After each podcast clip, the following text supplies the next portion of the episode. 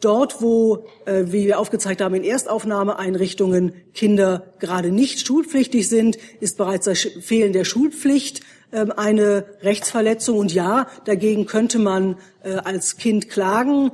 Ähm, auch hier zeigt sich aber auch gleich die Schwierigkeit der individuellen Rechtsdurchsetzung, denn das Flüchtlingskind muss dann Unterstützung bekommen, ähm, um seinen, äh, seine Klage zu erheben. Und wollen wir das wirklich, dass Kinder auf Klagewege gezwungen werden, ähm, ist es nicht richtiger, dass die Gesetze entsprechend angepasst werden.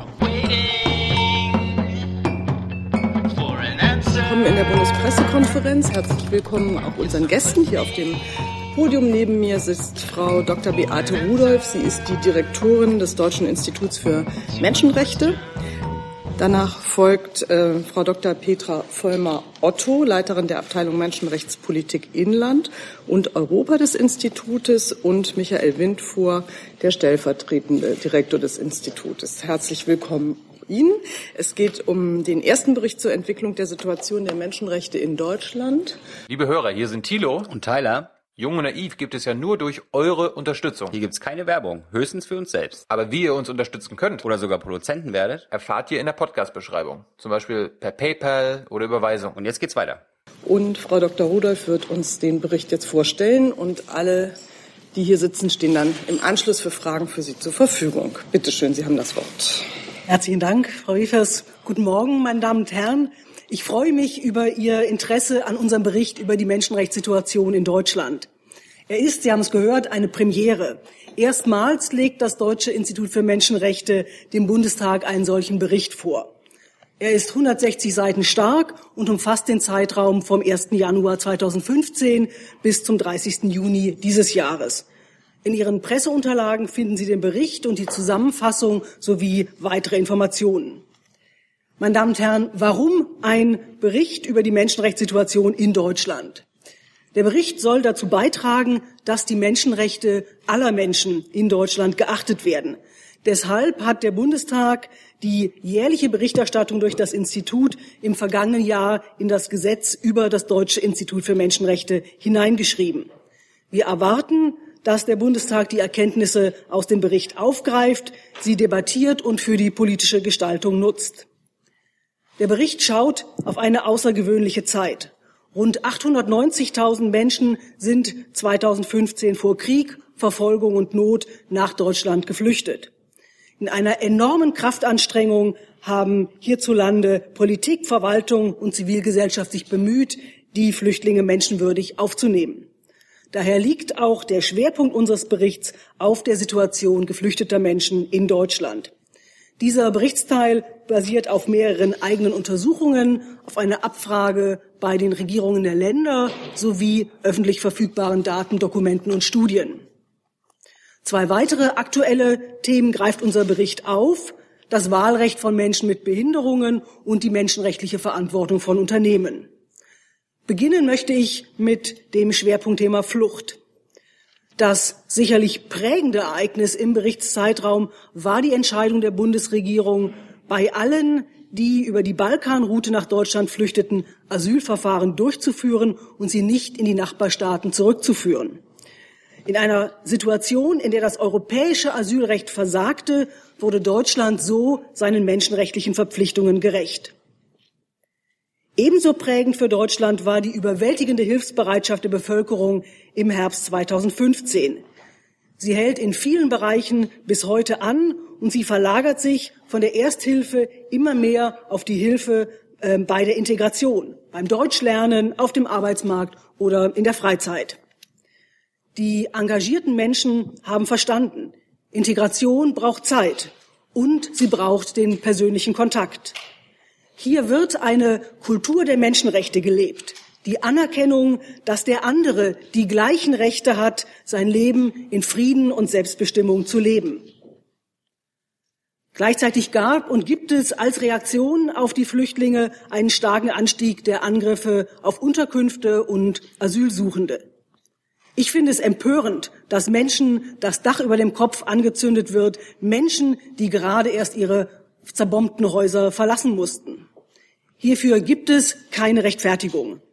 Solche Angriffe sowie Aufstachelung zu Hass und Gewalt müssen konsequent strafrechtlich geahndet werden, egal ob sie aus dem rechtsradikalen Milieu kommen oder von sogenannten besorgten Bürgern.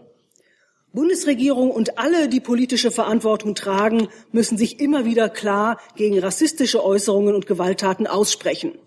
Das mahnte der Menschenrechtskommissar des Europarats schon im Frühjahr 2015 an. Viele öffentliche Diskurse sind zunehmend von rassistischen Einstellungen geprägt. Daher müssen Aufklärung und Bildung gezielt gestärkt werden. Unsere Analyse der Bildungspläne der Länder zeigt eine problematische Leerstelle. Das Thema Flucht wird dort zumeist nicht unter der Perspektive von Menschenrechten aufgegriffen. Flüchtlinge werden mit Problemen assoziiert, nicht mit Menschenrechten. Schulbücher reproduzieren häufig auch Stereotype. Im Berichtszeitraum gab es in Deutschland angesichts der hohen Flüchtlingszahlen zahlreiche Veränderungen von Gesetzen und Verwaltungspraxis. Insgesamt ergibt sich ein uneinheitliches Bild. Ich möchte einige Bereiche herausheben. Erstens Unterbringung. Die dringendste Herausforderung für Deutschland war es, die vielen geflüchteten Menschen menschenwürdig unterzubringen. Hier haben, und das kann man nicht oft genug betonen, Bund, Länder und Kommunen mit Unterstützung der Zivilgesellschaft gerade in der unmittelbaren Notsituation eine großartige Leistung erbracht. Jedoch für die Qualität von Erstaufnahmeeinrichtungen gibt es überwiegend keine verbindlichen Standards in den Ländern. Bei unserer Abfrage haben nur sieben der Bundesländer angegeben, solche Standards schriftlich fixiert zu haben. Schutz vor Gewalt, Schutz der Privatsphäre, zugängliche Beschwerdemöglichkeiten. All das ist nicht Bedingung für das Betreiben einer Erstaufnahmeeinrichtung. Ebenso überraschend, wo Standards vorhanden sind, sind sie nicht immer veröffentlicht. Und schließlich, die Einhaltung von Standards muss auch wirksam überprüft werden, am besten durch externe Instanzen. Das geschieht bislang nur in zwei Ländern. Besonders schutzbedürftige Flüchtlinge brauchen besondere Unterbringung und Versorgung. Das gilt für Kinder, ob begleitet oder unbegleitet, für Menschen mit Behinderungen, für Schwangere, für Opfer von Folter oder sexualisierter Gewalt sowie für traumatisierte Menschen. Sie alle müssen bei ihrer Ankunft in Deutschland systematisch identifiziert werden. Doch das geschieht noch immer nicht.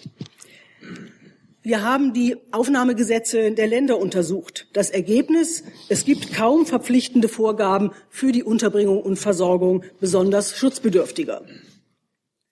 Zweitens, Asylverfahren. Kern des Asylrechts ist es, dass jeder Mensch ein faires Verfahren bekommt, in dem individuell festgestellt wird, ob diese Person schutzbedürftig ist. Unsere Untersuchung zeigt, die Maßnahmen zur Beschleunigung der Asylverfahren sind unter dem Gesichtspunkt von Rechtsstaatlichkeit und Fairness fragwürdig. Das gilt für die Einstufung von weiteren Ländern als sogenannte sichere Herkunftsstaaten. Das gilt auch für die beschleunigten Asylverfahren in besonderen Erstaufnahmeeinrichtungen und die Verfahren in speziellen Ankunftszentren. Diese haben wir exemplarisch in drei Ländern untersucht. Wir haben festgestellt, die Flüchtlinge haben nicht ausreichend Zeit, um nach der Flucht zur Ruhe zu kommen. Die unabhängige Verfahrensberatung ist nicht verbindlich und sie ist nicht zeitgerecht in das Asylverfahren eingeplant. Besonders Schutzbedürftige werden nicht aus dem beschleunigten Verfahren herausgenommen, weil es eben keine ausreichenden Verfahren gibt, um sie zu identifizieren. Zurzeit wird der Ruf nach neuen Flüchtlingsabkommen nach dem Muster des EU-Türkei-Abkommens lauter. Ich sehe das mit großer Sorge. Solche Abkommen drohen, den individuellen Rechtsanspruch auf Asyl in der Europäischen Union zu untergraben. Sie können dazu führen, dass Menschen rechtswidrig inhaftiert oder zurückgeschoben werden. Damit Schutzsuchende sicher nach Europa kommen können und nicht ihr Leben auf dem Mittelmeer riskieren müssen, sollten alternative Zugangsmöglichkeiten erheblich ausgebaut werden, etwa dauerhafte und temporäre Aufnahmeprogramme für Flüchtlinge aus der Türkei, aus, dem Lib aus Libyen oder ähm, Jordanien. Drittens Integration. Das Institut hat geflüchtete Kinder befragt, wie sie ihre schulische Situation empfinden und wie ihr Alltag in Gemeinschaftsunterkünften aussieht. Es zeigt sich, Geflüchtete Kinder wollen möglichst schnell in die Regelschule gehen, sie wollen Deutsch lernen und Teil der Gesellschaft werden. Dennoch und obwohl Bildung der wichtigste Schlüssel für eine erfolgreiche Integration ist, können die meisten Kinder in Erstaufnahmeeinrichtungen keine Schule besuchen. Die sofortige Schulpflicht für geflüchtete Kinder gibt es einzig in Berlin, Bremen, Hamburg, dem Saarland und Schleswig-Holstein. Hier erinnern wir daran, Bildung ist ein Menschenrecht für jedes Kind. Viertens, Rückführung. Derzeit wird viel über die Rückführung nicht bleibeberechtigter Personen diskutiert. Menschenrechtlich gilt, die freiwillige oder besser unterstützte Rückkehr sollte grundsätzlich Vorrang haben vor der Abschiebung. Unser Bericht zeigt, unterstützte Rückkehr wird in den Bundesländern sehr unterschiedlich gehandhabt. Zwar bemühen sich Bund und Länder um eine Vereinheitlichung der Rückkehrberatung, doch die im Berichtszeitraum beschlossenen Verschärfungen des Abschiebungsrechts widersprechen den bislang entwickelten Standards. Meine Damen und Herren, ein paar Worte zu unserem zweiten Thema, dem Thema Wahlrechtsausschluss von Menschen mit Behinderungen. 2017 wird ein neuer Bundestag gewählt, doch noch immer dürfen nicht alle Menschen mit Behinderungen wählen und gewählt werden. Damit können sie das zentrale Bürgerrecht in einer Demokratie nicht ausüben. Das betrifft fast 85.000 Menschen.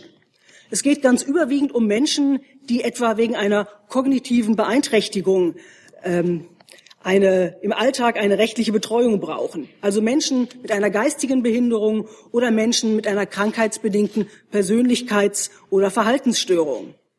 Es geht in sehr viel geringerer Zahl auch um schuldunfähige, psychisch kranke Straftäter, die in einer forensischen Einrichtung untergebracht sind. Meist sind dies Menschen, bei denen eine Schizophrenie diagnostiziert wurde. Diese Menschen vom Wahlrecht auszuschließen, ist diskriminierend und unverhältnismäßig. Das Wahlrecht steht allen erwachsenen Staatsangehörigen bedingungslos zu. Alle Deutschen, ob mit oder ohne Behinderung, haben das gleiche Recht zu wählen. Begründet werden die Wahlrechtsausschlüsse damit, dass Menschen mit Behinderungen unter Umständen bei der Stimmabgabe Unterstützung benötigen und hierbei manipuliert werden können. Das rechtfertigt es aber nicht, ihnen zum Schutz das Wahlrecht, das Wahlrecht gleich ganz zu entziehen. Außerdem, Wahlmanipulation ist immer strafbar. Wir sind mit unserer Kritik nicht allein. 2015 forderte auch der UN-Ausschuss für die Rechte von Menschen mit Behinderungen Bund und Länder auf, sämtliche Regeln abzuschaffen, die Menschen mit Behinderungen von der Wahl ausschließen. Als drittes greift unser Bericht das Thema Wirtschaft und Menschenrechte auf. Dabei geht es um die Frage, wie deutsche Unternehmen ihrer menschenrechtlichen Verantwortung gerecht werden können und müssen. Im Berichtszeitraum führte die Bundesregierung hierzu einen breit angelegten Konsultationsprozess mit Zivilgesellschaft und Unternehmen durch. Ziel war die Umsetzung der UN-Leitprinzipien für Wirtschaft und Menschenrechte durch einen nationalen Aktionsplan. Bislang liegt ein erster Entwurf vom Sommer 2016 vor. Die Verabschiedung des nationalen Aktionsplans durch das Bundeskabinett sollte bald erfolgen. Der Entwurf vermeidet eine rechtliche Verpflichtung für die Unternehmen, aber er formuliert wenigstens eine klare Erwartung, dass Unternehmen mit ihrer menschenrechtlichen Sorgfaltsprüfung beginnen. Alle deutschen Unternehmen sollen regelmäßig überprüfen, wo es in ihrer Liefer- oder Wertschöpfungskette zu menschenrechtlichen Problemen kommt etwa zu Kinderarbeit, zur Diskriminierung von Frauen oder wo Gewerkschaftsarbeit verhindert wird. Der Entwurf schreibt konkrete Zielvorgaben für Unternehmen mit mehr als 500 Beschäftigten bis zum Jahr 2020 fest und er sieht die Überprüfung der Umsetzung ab dem Jahr 2018 vor. Damit nimmt er im europäischen Vergleich eine Vorreiterrolle ein. Schwach ist der Entwurf unter anderem mit Bezug auf Menschenrechtsfragen im Inland. Für öffentliche Unternehmen sieht der Aktionsplan keine besonderen Maßnahmen vor. Hier bleibt er wesentlich hinter den nationalen Aktionsplänen anderer Länder, etwa Finnland und Schweden, zurück. Insgesamt fehlt dem Entwurf der politische Wille, die Umsetzung der UN-Leitprinzipien in Deutschland umfassend voranzutreiben. Meine Damen und Herren, zum Schluss ein Lob. Es ist nicht selbstverständlich, dass ein Parlament einen unabhängigen Bericht zur Menschenrechtslage im eigenen Land anfordert. Der Bundestag hat dies getan. Denn nur wer selbstkritisch ist, kann besser werden. Wir erwarten daher, dass der vorliegende Bericht die Grundlage für politische Gestaltung in Bund und Ländern bildet. Herzlichen Dank für Ihr Interesse und ich freue mich auf Ihre Fragen. Vielen Dank, Frau Dr. Rudolph. Und jetzt bin ich sicher, es gibt Fragen. Wer möchte denn eine stellen? Brauchen wir den Eis, Eisbrecher. Herr Jung, bitte. Frau Rudolph, vielleicht auch an die anderen mal konkret zu den Unternehmen und der Wirtschaft. Äh, gibt es große deutsche Unternehmen, die Menschenrechte verletzen, ob nun in Deutschland oder weltweit? Welche sind das? Vielen Dank für die Frage. Ich würde sie gerne, wenn ich darf, an ähm, Herrn Winfuhr weitergeben, der ähm, den Konsultationsprozess begleitet, auch moderiert hat. Ähm, Herr Winfuhr. Ja. Ähm, bei den letzten Studien, die auf europäischer Ebene gemacht worden sind, waren die deutschen Unternehmen an fünfter Stelle, was Verletzungen, die dokumentiert wurden in der Literatur weltweit anbetrifft. Sie sind natürlich insgesamt ein sehr großer Akteur, die deutsche Wirtschaft, aber an fünfter Stelle der dokumentierten Fälle. Ähm, was für die Unternehmen besonders wichtig ist, dass viele Unternehmen eben nicht intentional oder extra Menschenrechte verletzen, aber sie haben sehr lange Wertschöpfungs- und Wirkungsketten, in denen Verletzungen immer wieder auftauchen, wo in dem Form, dass sie Rohstoffe einkaufen, wo in den Minen Leute vertrieben werden ohne ausreichende Entschädigung.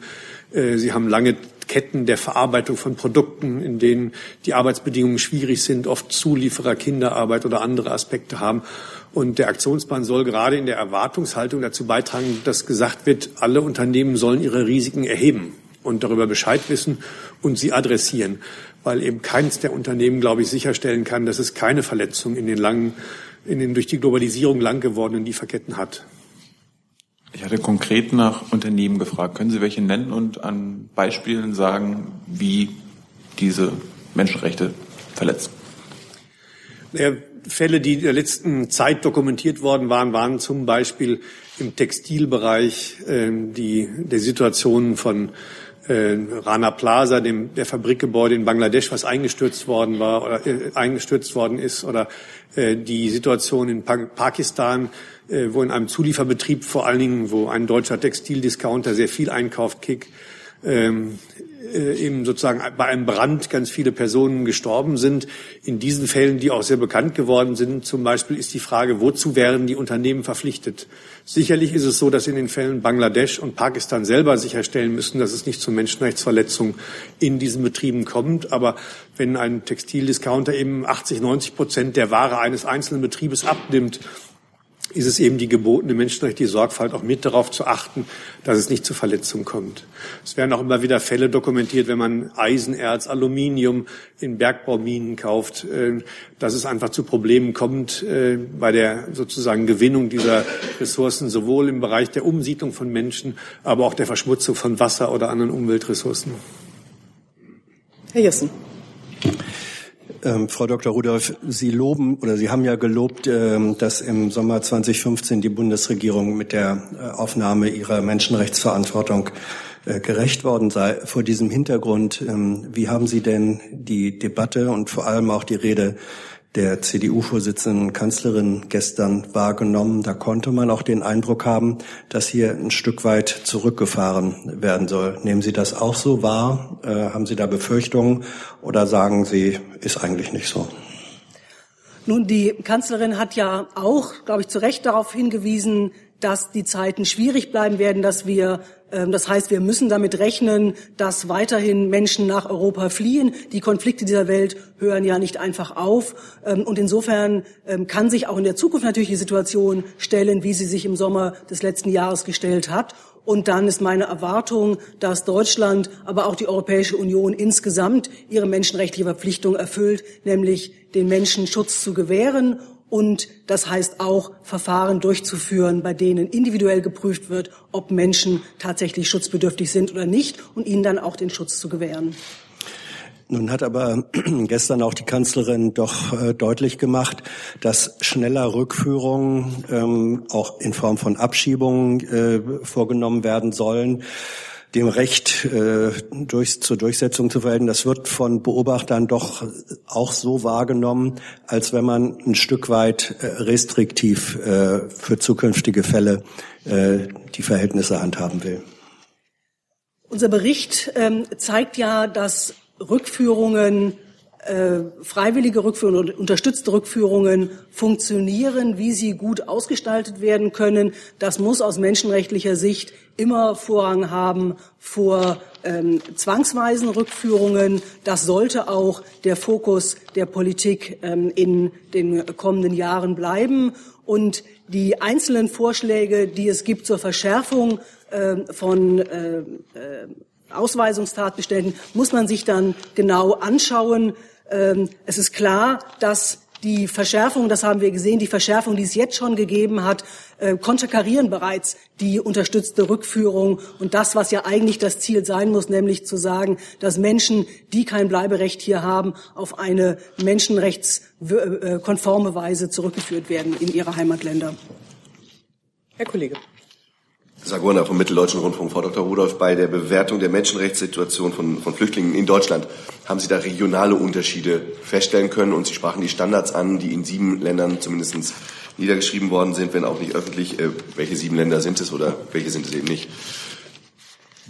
Ähm, auf die Frage nach den regionalen Unterschieden äh, würde ich oder muss ich antworten, nicht nur weil ich Juristin bin, das kommt darauf an. Die Unterschiede über die Bundesländer sind in den einzelnen Bereichen, die wir untersucht haben, ähm, sehr groß. Aber man kann nicht sagen, es gibt ein Land, das Vorreiter ist und ein Land, was das Schlusslicht ist, sondern ähm, das ist sehr, das Bild ist sehr vielfältig. Ich muss gerade mal meine Unterlagen schauen, weil ich die, das nicht parat habe bei den Standards, die es gibt, die sieben Bundesländer ähm, handelt es sich äh, um Bayern, Berlin, Baden-Württemberg, Brandenburg, Hamburg, Hessen und Nordrhein-Westfalen. Die Standards haben. Die Standards haben, genau, schriftlich fixiert haben. Und wenn ich nochmal nachfragen darf, äh, der erste Teil der Antwort war ja, dass es sehr große, aber nicht eindeutige Unterschiede zwischen den Bundesländern gibt. Können Sie das an, an einem Beispiel mal sagen, wo ein Bundesland gegenüber einem anderen sich sehr unterschiedlich in einer spezifischen Menschenrechtsfrage verhält? Ähm, ich würde ähm, vielleicht äh, einfach mal als, ähm, als Beispiel nennen, dass wir ähm, bei den besonders Schutzbedürftigen, die ja ähm, eben besondere Unterbringung, Versorgung brauchen, dass da etwa Baden-Württemberg und Brandenburg gesetzliche Verpflichtungen haben zu besonderer Flüchtlingssozialarbeit, zur Unterbringung in äh, Wohnungen, speziellen Einrichtungen. Ähm, das jedenfalls sind äh, gute Beispiele, denen die anderen Länder folgen sollten. Dann habe ich Herrn Jung noch mal auf meiner Liste. Ähm, zum Flüchtlingsthema der Türkei. Ich bin mir nicht sicher, ob ich Sie vorhin richtig verstanden habe. Also aus menschenrechtlicher Sicht hätte dieser Flüchtlingsdeal gar nicht erst gemacht werden sollen. Der, das EU-Türkei-Abkommen hat durchaus positive Teile, etwa ähm, die Teile, dass Menschen, Flüchtlinge aufgenommen werden sollen, verteilt werden sollen in Europa. Das ist jedenfalls eine, das ist ein positives äh, Element.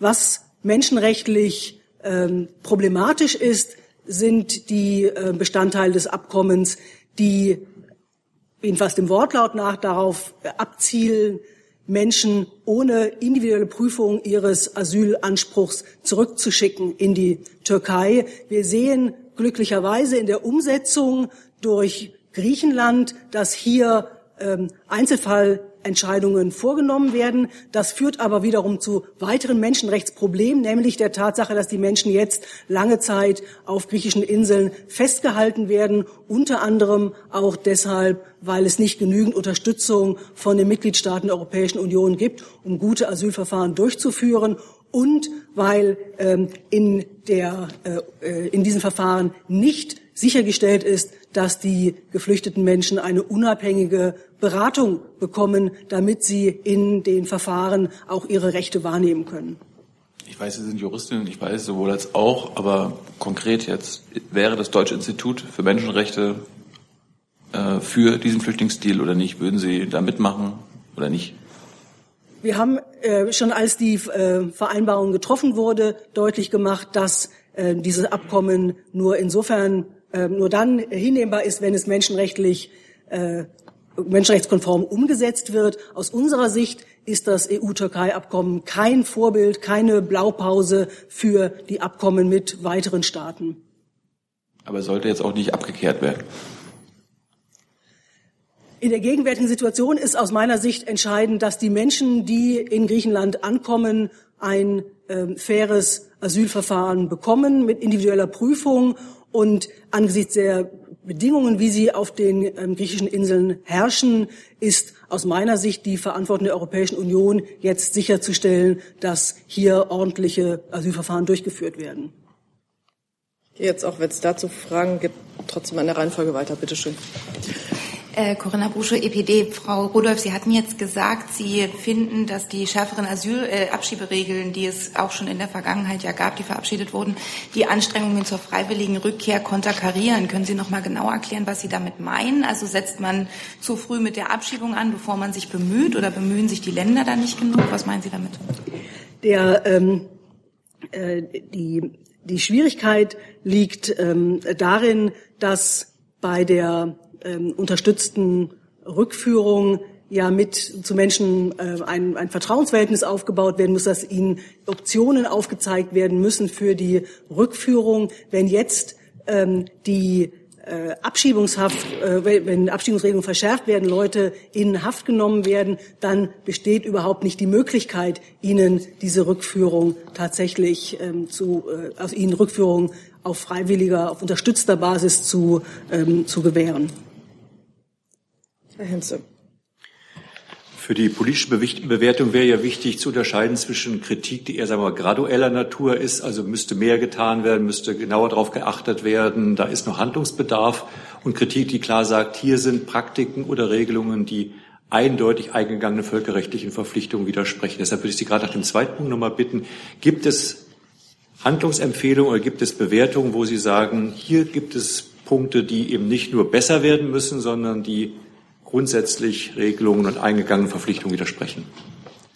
Also ganz ähm, zentral aus unserer Sicht ist der Familiennachzug. Es muss sichergestellt sein, dass ähm, äh, äh, gerade für unbegleitete minderjährige Flüchtlinge der Familiennachzug möglich ist.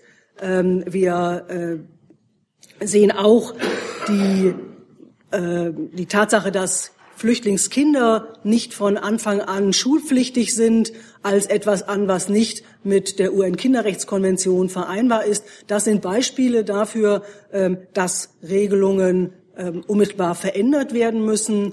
Äh, und im Einzelnen haben wir äh, im Bericht aber aufgezeigt, wo wir Defizite äh, sehen, wo wir sie in der Praxis beobachten, wo auch klar ist, dass unsere Untersuchungen exemplarisch sind, wir nicht sagen können, wie weit einzelne ähm, Probleme verbreitet sind, aber wir aus dem, was wir untersucht haben, Problemanzeigen machen können. Und das heißt, da muss sich Praxis entsprechend verändern. Das müssen aber die verschiedenen Adressaten ähm, über den Bundestag hinaus eben auch äh, annehmen, also die Länder, die Länderverwaltungen beispielsweise.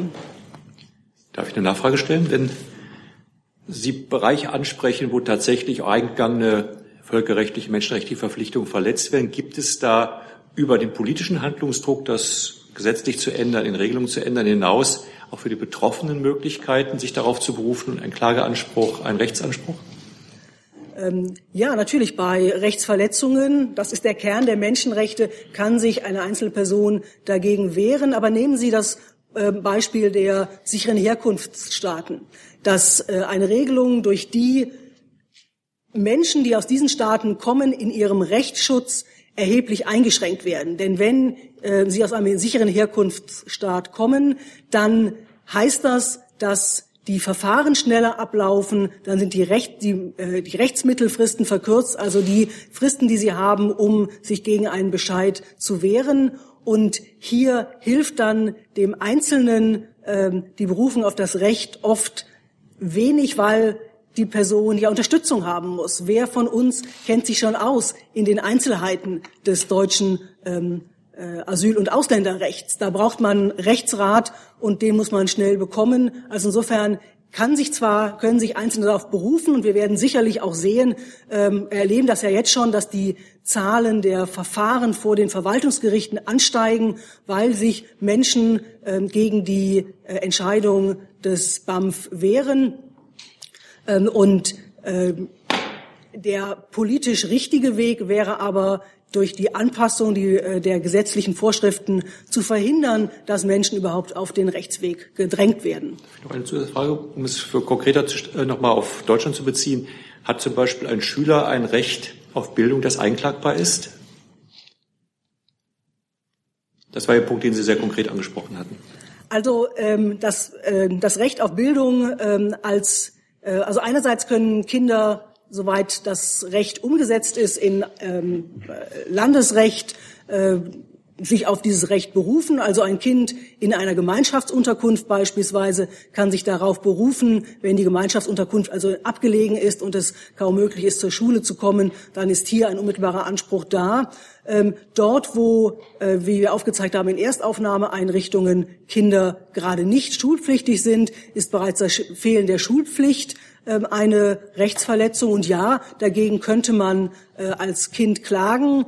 Ähm, auch hier zeigt sich aber auch gleich die Schwierigkeit der individuellen Rechtsdurchsetzung, denn das Flüchtlingskind muss dann Unterstützung bekommen, ähm, um seinen, äh, seine Klage zu erheben. Und wollen wir das wirklich, dass Kinder auf Klagewege gezwungen werden, ist es nicht richtiger, dass die Gesetze entsprechend angepasst werden.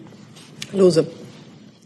Ähm, ich hätte noch eine Frage im Anschluss an das, was äh, der Kollege Jung gefragt hat zu Griechenland. Sie haben ja gesagt, es müsse gewährleistet sein, dass es individuelle Asylverfahren gibt. Soweit ich das EU-Türkei-Abkommen kenne, ist das darin vorgesehen. Ähm, haben Sie denn belastbare Erkenntnisse, dass das äh, in, einer erkennbaren Aus, in einem erkennbaren Ausmaße nicht geschieht, dass also sofort zurückgeschickt wird ohne solche Verfahren. Genannt haben Sie ja nur die fehlende oder zum Teil fehlende Rechtsberatung. Ähm, es gab unmittelbar nach der äh, Vereinbarung ähm, zwischen der EU und der Türkei Fälle von Rückführungen, bei denen Menschen gesagt haben, sie hätten nicht gewusst, dass sie einen äh, Anspruch auf Asyl hätten geltend machen können. Ähm, darüber hinaus liegen mir keine spezifischen Informationen vor über solche Rückführungen. Die, das, was ich gemeint habe, ist aber, dass die Aussage, die ähm, auch ähm, äh, die äh, die man lesen konnte, die Festschreibung auch in den äh, Pressemitteilungen der Europäischen Union, danach klangen, als ob Menschen ohne Prüfung zurückgeschickt würden. Das ist ja das, was sozusagen als die Lösung ähm, oft verstanden worden ist. Das aber ist mit den Menschenrechten nicht vereinbar und deshalb ähm, ist es auch richtig, dass Griechenland Einzelfallprüfungen durchführt. Das zeigt aber auch gleichzeitig, dass das Versprechen, was mit dem EU-Türkei-Abkommen gemacht worden ist, dass nämlich Menschen ganz schnell wieder zurückgeschickt werden könnten, gerade nicht menschenrechtlich konform umgesetzt werden kann. Es ist letztlich nicht menschenrechtskonform, denn Menschen haben den Anspruch auf das individuelle Verfahren ähm, über ihre Eigenschaft als Flüchtling oder als Schutzbedürftige. Zusatz, das heißt aber eine, eine größere Zahl äh, von Fällen, wo es solche Einzelprüfungen nicht gibt, also ein systematischer Verzicht auf Einzelfallprüfungen, darüber haben Sie keine Erkenntnisse. Ähm, darüber habe ich ähm, keine anderen Erkenntnisse als die, die, ähm, die öffentlich zugänglich sind. Ähm, ich ähm, würde vielleicht mal kurz an Frau Vollmer-Otto ähm, weitergeben, vielleicht noch mit einigen Ergänzungen. Äh, ja, äh, gerne. Also unsere Erkenntnisse stützen sich da auf die, die, Berichte der Europäischen Kommission, die ja auch öffentlich zugänglich sind. Äh, da wird ganz deutlich, dass zwar in einer relativ großen Zahl von Fällen die, das behördliche Asylverfahren zunächst zu einer Ablehnung führt bei den Menschen, die auf den griechischen Inseln äh, ankommen, dass aber diejenigen, äh, die dann den Rechtsweg dagegen beschreiten, gegen diese Entscheidung ganz überwiegend eben von den griechischen Gerichten Recht bekommen. Und das ist insofern gerade in der schwierigen Lage, in der sich Griechenland ähm, befindet, ähm, diese Flüchtlinge aufzunehmen, also quasi auch ein großes Lob und eine große Anerkennung an die griechische unabhängige Justiz, die hier tatsächlich eine Einzelfallprüfung durchführt führt und eben zu dem Schluss kommt, dass Rückkehrer in der Türkei eben nicht sicher wären. Wenn man jetzt äh, in den Diskussionen hört, dass sehr stark äh, nachgedacht wird, nach diesem Muster Abkommen auch mit anderen Ländern äh, zu schließen, äh, Transit- und Herkunftsländer von Flüchtlingen in Nordafrika beispielsweise, ähm, wo man sehr viel weniger davon ausgehen kann, dass tatsächlich eine unabhängige Justiz existiert, wo vielfach überhaupt keine überhaupt kein Asylsystem in, im eigentlichen Sinne bislang existiert, dann würde das eben die große Sorge auslösen, dass ähm, dort eben Menschen äh, unberechtigterweise abgewiesen würden, äh, zurückgeführt würden in ähm, äh, Verfolgungssituationen. Und das ist der Grund, warum wir sagen, äh, das EU-Türkei-Abkommen darf keinesfalls als Muster genommen werden für Abkommen mit weiteren Staaten. Dann habe ich noch mal Herrn Jung und dann Herrn Sagona. Ich wollte mal zwei Fragen zum Regierungshandeln stellen. Ist die heutige Waffenexportpolitik mit Ihren Vorstellungen von Menschenrechten vereinbar? Vielen Dank für die Frage. Ähm, wir haben uns in dem Bericht nicht mit ähm, Waffenexporten befasst. Ähm, das Institut äh, arbeitet zu der Frage von, äh, von Waffenexporten und äh, Frau Hildebrand, unsere Pressesprecherin, sitzt hier vorne. Wenn Sie vielleicht nach der Pressekonferenz mit ihr in Kontakt treten, die kann sie in Verbindung setzen mit der, den Personen, die bei uns an dem Thema arbeiten. Eine andere Frage ähm, an die Direktorin. Äh, Herr Steinmeier wird jetzt Bundespräsident. Äh, Herr Steinmeier hat äh, Menschenrechtsverletzungen zu verantworten. Gerade im Fall Konrad zum Beispiel hat er vier Jahre dafür gesorgt, dass der Mensch äh, unschuldig in Guantanamo gesessen hat. Wie bewerten Sie diese Entwicklung? Kann so ein Mann Bundespräsident werden aus Sicht Ihres Instituts? Vielen Dank für die Frage. Ich bitte um Verständnis, dass ich mich zum ähm, Verschulden einzelner Politiker ähm, nicht äußern werde, ähm, zumal der Fall, äh, den Sie ansprechen, insofern schwierig ist, als zwei Untersuchungsausschüsse mit damit befasst haben und immer noch Fakten strittig sind. Generell gilt aber, dass Terrorismusbekämpfung nicht auf der Basis der Befragung von Gefangenen stattfinden kann äh, und darf, die äh, in völkerrechtlich fragwürdiger Weise festgehalten worden sind, die ähm, gefoltert worden sind. Das darf auf keinen Fall stattfinden. Das hat Deutschland sicherzustellen. Herr Sagurna. Ich würde gerne nochmal meine Frage von vorhin mit den regionalen Unterschieden aufwerfen. Gibt es Ihr Bericht all in all unterm Strich her, dass man sagt, sagen kann oder eben auch nicht, ähm, im Osten sind die Menschenrechtsverletzungen äh, in Bezug auf äh, Flüchtlinge größer oder ist die Situation schwieriger? Lässt das Ihr Bericht zu oder ist das nicht der Fall? Also aus unserem Bericht lassen sich nicht ähm, regionale Unterschiede oder Ost-West-Unterschiede herauslesen. Wir haben einfach nur mal, um auch noch mal gute Beispiele zu nennen, ähm, bei der Überprüfung der Standards für die Unterbringung, äh, externe Überprüfung, äh, haben wir sowohl Nordrhein-Westfalen mit einem guten Beispiel, aber auch den sächsischen Ausländerbeauftragten. Also wir sehen, dass in Ost und West gute Praktiken gute, äh, eingeführt werden. Und wir hoffen, dass unser Bericht dazu beiträgt, dass die Länder wahrnehmen, welche guten Beispiele es gibt und das umsetzen. Dann Herr Jessen. Ich möchte doch noch mal auf äh, gestern zurückkommen weil Sie so ausdrücklich gelobt haben, 2015 sei die Verantwortung in besonderer Weise wahrgenommen worden. Die Kanzlerin hat gestern explizit gesagt, sowas wie Sommer 2015 darf sich nicht wiederholen. Ähm, bedeutet das nicht doch, dass das so als eine Art Betriebsunfall angesehen wird, der jetzt äh, zurückgefahren oder ausgebügelt werden soll? Haben Sie diese Befürchtung nicht? Ähm, ich maße mir nicht an, die, die Worte der Kanzlerin zu ähm, interpretieren. Ich glaube, was sich nicht wiederholen darf, was wir im letzten Jahr erlebt haben, ist, dass Menschen geflüchtet sind, weil in den Flüchtlingslagern Hunger ausgebrochen ist, weil die Weltgemeinschaft nicht genug Geld gegeben hat, damit die Menschen nahe ihrer Heimat in Flüchtlingsunterkünften überhaupt das Mindestmaß an Menschenwürde geachtet sehen. Das darf sich nicht wiederholen. Wenn aber die Weltgemeinschaft hier versagt, dann werden wir in der Zukunft auch Situationen wie im letzten Sommer erleben. Und dann ist es meine Erwartung an die Europäische Union ähm, und auch an, äh, an unser Land, dass wir unserer menschenrechtlichen Verpflichtung gerecht werden. Das heißt, schutzbedürftigen Menschen Schutz gewähren. Herr Henze. Eine Frage einfach zum Umgang jetzt mit diesem Bericht. Sie sagten, er wird dem Bundestag übergeben. Äh, das ist ja irgendwie auch gesetzlich geregelt. Was ist geregelt? Also wie muss der Bundestag damit umgehen? Reicht es, wenn der Ausschuss für Menschenrechte ihn einmal als einen Tagesordnungspunkt diskutiert? Gibt es eine Antwortverpflichtung? Und äh, was sind Ihre Wünsche, Erwartungen, dass so ein Bericht, der im UN-Verfahren organisiert ist, dass der auch die entsprechende nicht nur Aufmerksamkeit, sondern auch Beantwortung findet? Ja, wir haben den Bericht an den Bundestagspräsidenten ähm, übersandt. Äh, es ist ein Bericht, der sich an den gesamten Bundestag richtet. Insofern sind alle Bundestagsausschüsse aufgerufen, sich mit dem Bericht zu befassen. Wenn man sich die Breite ansieht, die wir behandelt haben, dann sieht man, das reicht vom äh, Ausschuss für Menschenrechte und humanitäre Hilfe oder weit über diesen hinaus, der Rechtsausschuss, der Innenausschuss, der Ausschuss für Arbeit und Soziales, der Ausschuss ähm, für ähm, Außenwirtschaftsfragen. All diese sind äh, aufgerufen, sich mit dem Bericht zu befassen. Wir erwarten, dass das geschieht. Im Gesetz über das Deutsche Institut für Menschenrechte steht, der Bundestag soll zu dem Bericht Stellung nehmen.